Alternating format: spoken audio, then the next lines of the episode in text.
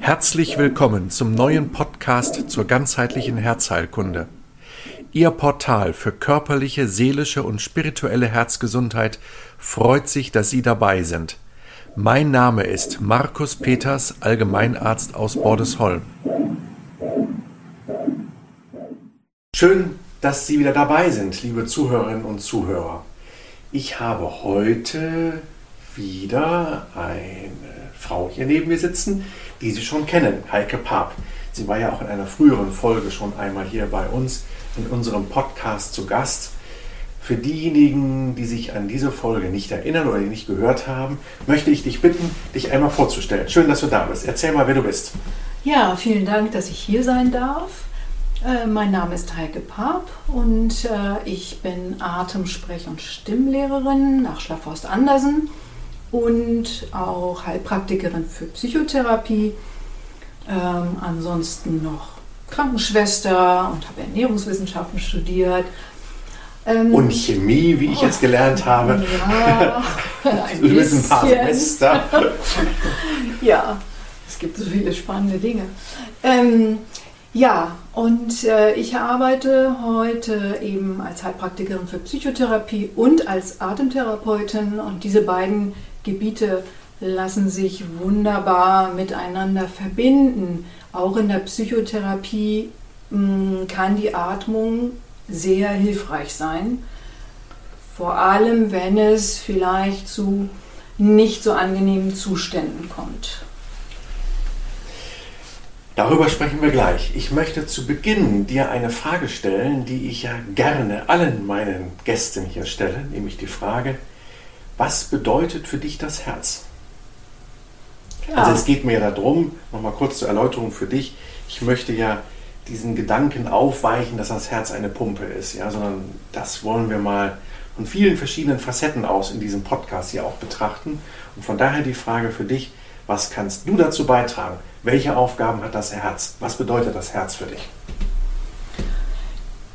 Das Herz ist für mich erstens erstmal Mittelpunkt.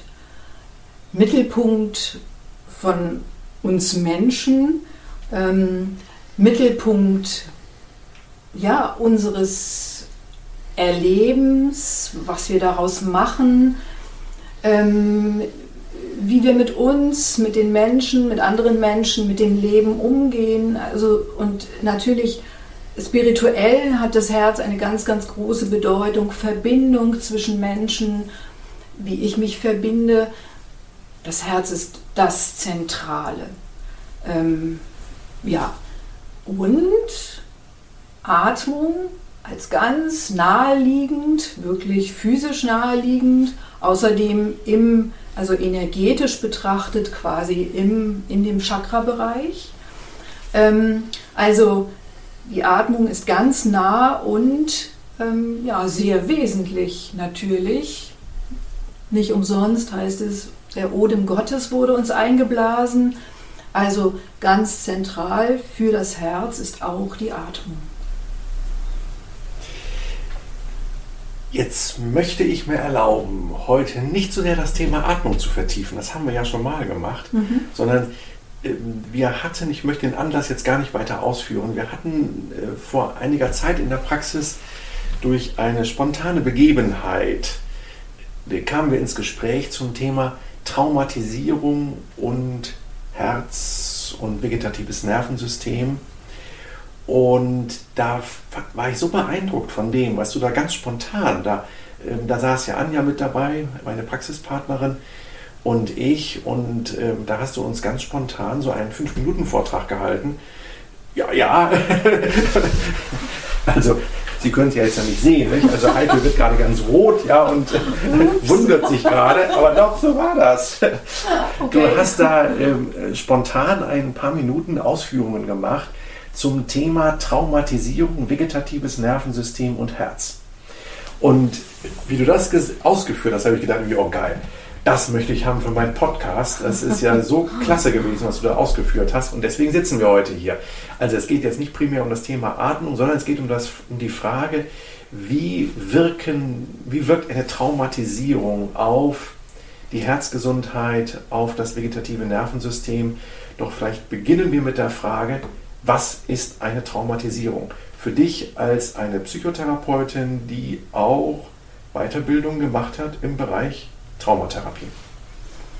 Ja, also eine Traumatisierung ähm, ist ein Ereignis oder auch eine Folge von Ereignissen können das sein, ähm, die von uns als, als seelischen Wesen ähm, nicht verarbeitet werden kann oder können. Und ähm, sodass, wenn wir etwas erleben, was uns, was also das Nervensystem extrem fordert, auf spiritueller Ebene können wir sagen, vielleicht auch, was die Seele sehr, sehr fordert, ähm, was aber eben überfordert möglicherweise, äh, und auf, auf, ähm, äh, auf der Ebene des Nervensystems, also wo das Nervensystem ähm, extrem hochgefahren wird, der Sympathikus ist extrem aktiv und aufgrund von ja, Überforderung, nicht verarbeiten können, ähm, wird quasi das Nervensystem wie eingefroren. Das heißt, es kann nicht zur Abreaktion oder zur Entspannung kommen. Es kann nicht in die Entspannung hineinführen. Ganz einfaches Beispiel, wenn wir uns Tiere angucken. Ähm, ein Tier muss kämpfen, Rivale kommt, der das Revier in Frage stellt. Das Tier wird extrem aktiviert und geht entweder in den Kampf oder flieht und dadurch kommt das vegetative Nervensystem, der Sympathikus, das kommt zur Ruhe. Es wird quasi ausagiert, sodass es dann wieder in die Entspannung kommt.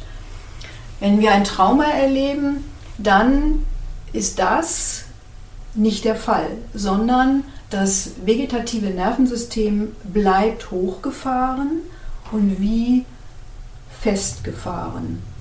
Ähm, das äußert sich dann zum Beispiel dadurch, dass unsere Wahrnehmungsfähigkeit äh, sehr stark eingeschränkt wird. Tunnelblick ist so ein mm, Begriff dafür zum Beispiel.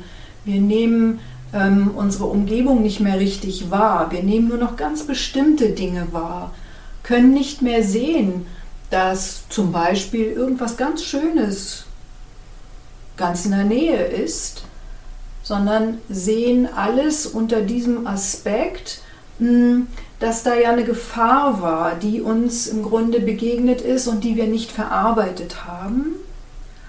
Und dann sehen wir auch irgendwie nur gefährliche Dinge oder belastende Dinge oder so etwas. Also die Wahrnehmung wird ganz, ganz stark eingeschränkt. Und äh, so ein Trauma, es gibt sehr unterschiedliche Formen von Traumen.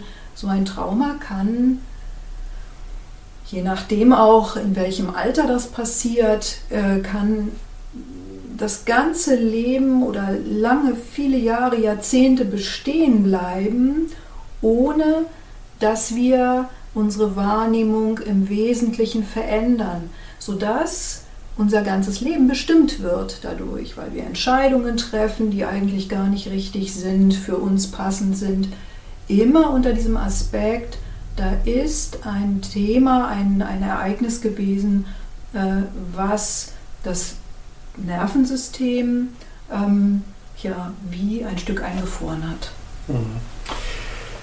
Das bedeutet ja in der Konsequenz, wenn ich dich jetzt richtig verstanden habe, also ich habe eine solche Traumatisierung, du hast davon gesprochen, dass dann ich in diesen Tunnelblick bekomme und dass ich im Grunde aus diesem Tunnelblick nicht mehr wie rauskomme.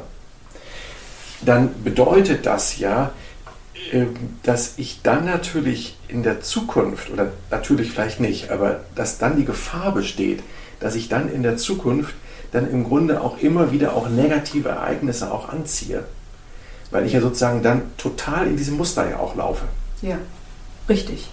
Richtig, äh, genau. Dadurch ähm, ereigne ich mir, ohne dass das in irgendeiner Weise bewusst sein muss, äh, oder in der Regel ist es auch nicht bewusst, eigne ich mir Mechanismen an, um bestimmte Dinge zu vermeiden.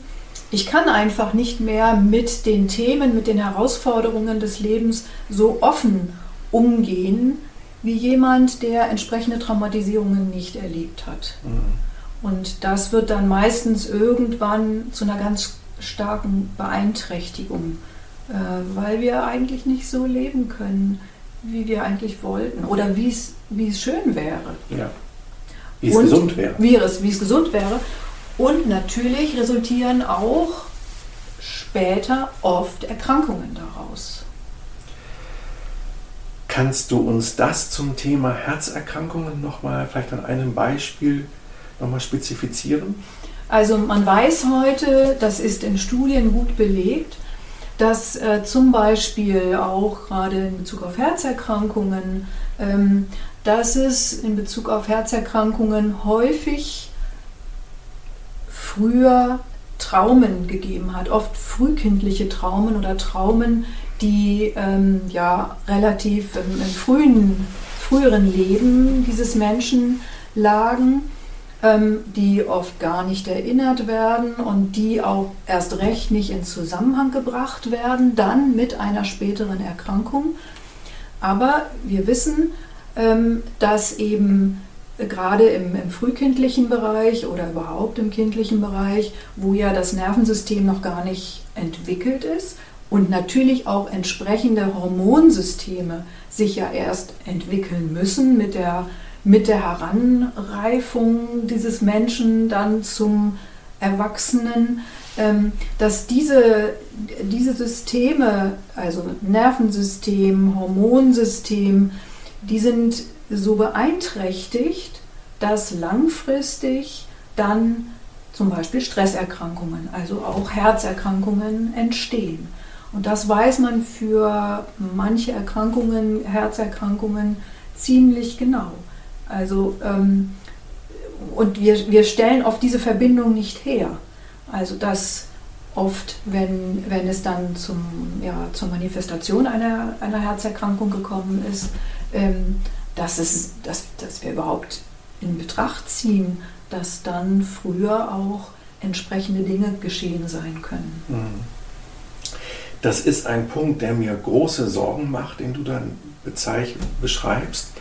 Weil jetzt, wo wir diese Aufnahme machen, ist heute ist der 10. Februar 2021. Jetzt wird gerade wieder beschlossen, dass der Lockdown vier Wochen in die Verlängerung geht. Gleichzeitig kam heute in den Nachrichten, dass am UKE eine Studie veröffentlicht wurde, dass jedes dritte Kind mittlerweile psychisch auffällig geworden ist. Und ähm, das sehe ich auch in der Sprechstunde, die echt jetzt in den letzten Wochen massive Zunahme an, an wirklich tiefgreifenden seelischen Nöten im Rahmen dieser ganzen Lockdown-Politik und wo ich große Befürchtungen habe, was uns dort in den nächsten Jahren und Jahrzehnten, Ausrufezeichen, uns noch erwartet an Spätfolgen. Ja, also das sehe ich auch so. Und ähm, tja, also ich, ich kriege immer stärker mit, hatte jetzt auch Anfragen, ähm, wie eng das Therapie, wie, wie, wie mager im Vergleich das Therapieangebot ist. Also dass äh, es einfach gar nicht genügend Therapeuten gibt. Ähm, und also erst recht natürlich für die jungen Menschen wäre es so wichtig, also Kinder oder aber auch junge Erwachsene, weil da, da werden so viele Stellstrauben gedreht quasi. Ähm, das wäre so wichtig, dass die Hilfe bekämen, Begleitung bekämen, Therapiemöglichkeit bekämen. Das wird sicher noch ein großes Problem werden. Ich habe davon auch gehört, ja. ja. Unser Gespräch hat sich ja damals, also das Praxisgespräch vor wenigen Tagen zusammen mit Anja und mit dir und mit mir, hat sich ja entzündet an der Anregung von dem Heilpraktiker Gopal, der ja anregt, ähm, auch gerade im Kontakt, im vielleicht unerfreulichen Kontakt mit den Ordnungskräften dieses Landes, zu fragen, wie geht es Ihnen? Wie fühlen Sie sich jetzt? Genau, wie fühlen Sie sich jetzt? So, so war die Formulierung gewesen. Und diese Frage, wie fühlst du dich jetzt? Diese, über diese Frage kamen wir ja ins Gespräch. Und ähm, was ich mir noch wünschen würde von dir, wäre, dass du noch mal ausführst, was bewirkt diese Frage? Wie fühlst du dich jetzt oder wie fühlen Sie sich jetzt? Was bewirkt die in meinem Gegenüber? Also, erstmal möchte ich dazu noch sagen, ich halte es nicht für. Also, diese Frage muss offen gestellt werden. Es ist jederzeit, jeder Mensch hat jederzeit die, äh, das Recht zu sagen, nein, darüber möchte ich nicht sprechen. So, mhm. Weil ich finde, es ist ganz wichtig, auch in der, in der, gerade in der Therapie als geschütztem Raum, dass ähm, ein Patient, ein Mensch, ein Klient äh, selber genau wahrnimmt, das ist nämlich dann ein ganz wichtiger Schritt, selbst genau wahrnimmt, wo sind seine Grenzen. Ja? Das nämlich ist etwas, was jemand wieder lernen muss, wahrzunehmen nach einer Traumatisierung oder wenn er also so ein Thema hat. Ähm, es geht ja gerade darum, dass traumatisierte Menschen eben äh, in ihrer Wahrnehmung eingeschränkt sind, eben auch in diesem Tunnel sind ähm, und dann zum Beispiel mit dem Thema Grenze, Grenzüberschreitungen oft ein, ein, ein großes Problem haben. Und deswegen geht es in einer Therapie dann auch eben darum, zu üben, zum Teil über Körperübungen oder eben auch Atmung, immer mehr zu üben, zuzulassen, wieder in den Körper hineinzuspüren. Da sind ja dann auch Dinge, die nicht schön sind und die sehr bedrohlich sein können, die große Angst machen können. Deswegen muss man sich diesen Bereichen sehr, sehr, sehr behutsam nähern. Aber es geht darum, langsam, langsam, langsam ähm, diese, diese Angst, also langsam abzubauen, langsam wieder den Mut zu bekommen, sich diesen, auch diesen unangenehmen, diesen schrecklichen Dingen zu nähern, um wieder offener wahrnehmen zu können, damit eben ähm, ich das Leben auch wieder mehr wahrnehmen kann. Also auch das Schöne. Ja. Gut. Hast du noch einen letzten Tipp oder eine Idee, was du den lieben Zuhörerinnen und Zuhörern mitgeben möchtest zu unserem Thema heute? Ja, ich möchte Ihnen Mut machen, ähm, ja, einfach auch vielleicht gerade in schwierigen Zeiten, die wir ja im Moment auch sehr haben, hm, sich mal wieder zu trauen, wirklich in mich hineinzuspüren. Wie geht es mir eigentlich? Womit, womit geht es mir gut? Womit geht es mir aber auch nicht gut? Und das dann auch auszudrücken. Also, und vielleicht, wenn ich jetzt mh, hm, gerade alleine bin, vielleicht aufzuschreiben oder vielleicht mal auszuagieren, indem ich tanze oder, ähm, auf, oder irgendeine Weise mich zu bewegen.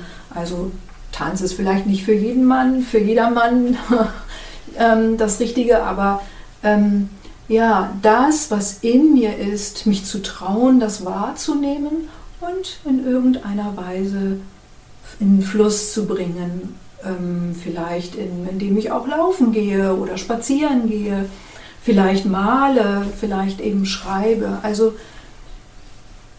mich damit ernst zu nehmen und mir Raum zu geben, mich überhaupt wahrzunehmen.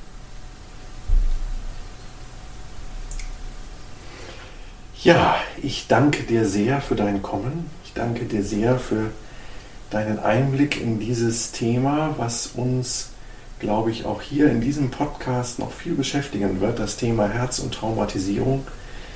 Da hast du jetzt mal so einen guten Aufschlag hier gegeben, so möchte ich es mal sagen. Und wir wollen mal gucken, in welcher Art und Weise wir das hier in dieser Podcast-Folge weiter vertiefen werden. Herzlichen Dank für dein Dasein, für dein Hiersein und der Hinweis, dass du ja in der Nähe von Rendsburg eine eigene Praxis hast. Du hast eben davon gesprochen, es gibt zu wenig Psychotherapeuten. Ja, das kann ich nur total über, äh, unterstreichen, gerade in der Gegenwart. Und ich sage manchmal ja auch so ein bisschen zynisch, ähm, naja, äh, die Psychotherapeuten, warum sollen die nicht was davon haben von der Corona-Krise? Die werden noch jahrzehntelang davon Arbeit haben.